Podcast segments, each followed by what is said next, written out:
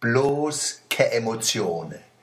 Die alte Drohkulisse sind noch lang nicht abgebaut, schon wären neue hochgezogen.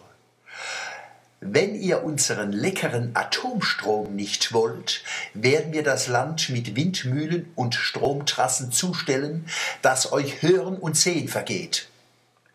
Logik? Wer nicht A sagt, muss B sagen, schon schwer damit Pfui ins Eck stellt. Viel Leid wo Atomstrom nicht wolle, sind A gegen Windenergie, jedenfalls als Hauptpfeiler von einer marktwirtschaftlich, demokratisch und ökologisch verfassten Energieversorgung.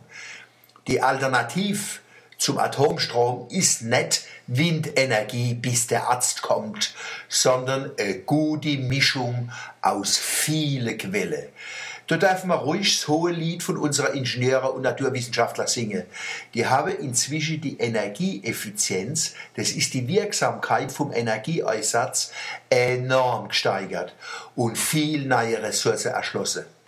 Zum ökologischen Energiemix kehrt auch der Wind, aber als ein Erzeuger unter viele andere. Wenn es eine vorrangige Energiequelle gibt, ist es die Sonne, Ihren Einsatz hat gemäß an Ihre Möglichkeiten noch gar nicht richtig angefangen. Weil sie nicht funktioniert? Nee, die Solartechniken sind schon lang leistungsfähig. Aber sie eignen sich besonders für dezentrale Kapitalbildung und Kontrolle über das produktive Vermögen durch Kommunen, Unternehmen, Privatleit und Vereine. Mittelständische Betriebe sind wichtige Partner von einer Politik, wo rational mit dem Einsatz von Materie und Energie umgehen will. Das passt der Energieriese nicht. Die Energiewende, wie alle ökologischen Reformen, muss auch als Emanzipation der Zwerge von der Riese erfolgen.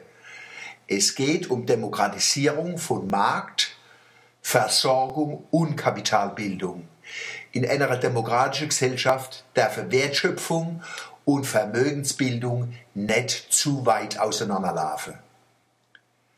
Eine Methode, gegnerische Argumente runterzumachen, ist, zu sagen, sie sind emotional, wie wenn gute Argumente durch Gefühle schlecht werden Das ist Quatsch. Der Grabe verläuft nicht zwischen Verstand und Gefühl, sondern zwischen vernünftigen Gedanken und Gefühle und dabische Gedanken und Gefühle. Gefühle sind nicht per se dumm und Gedanken sind nicht per se gescheit. Wie soll man unseren Weg finden? Durch den demokratischen Dialog, wo wir zusammen lernen, das Richtige vom Falschen zu unterscheiden.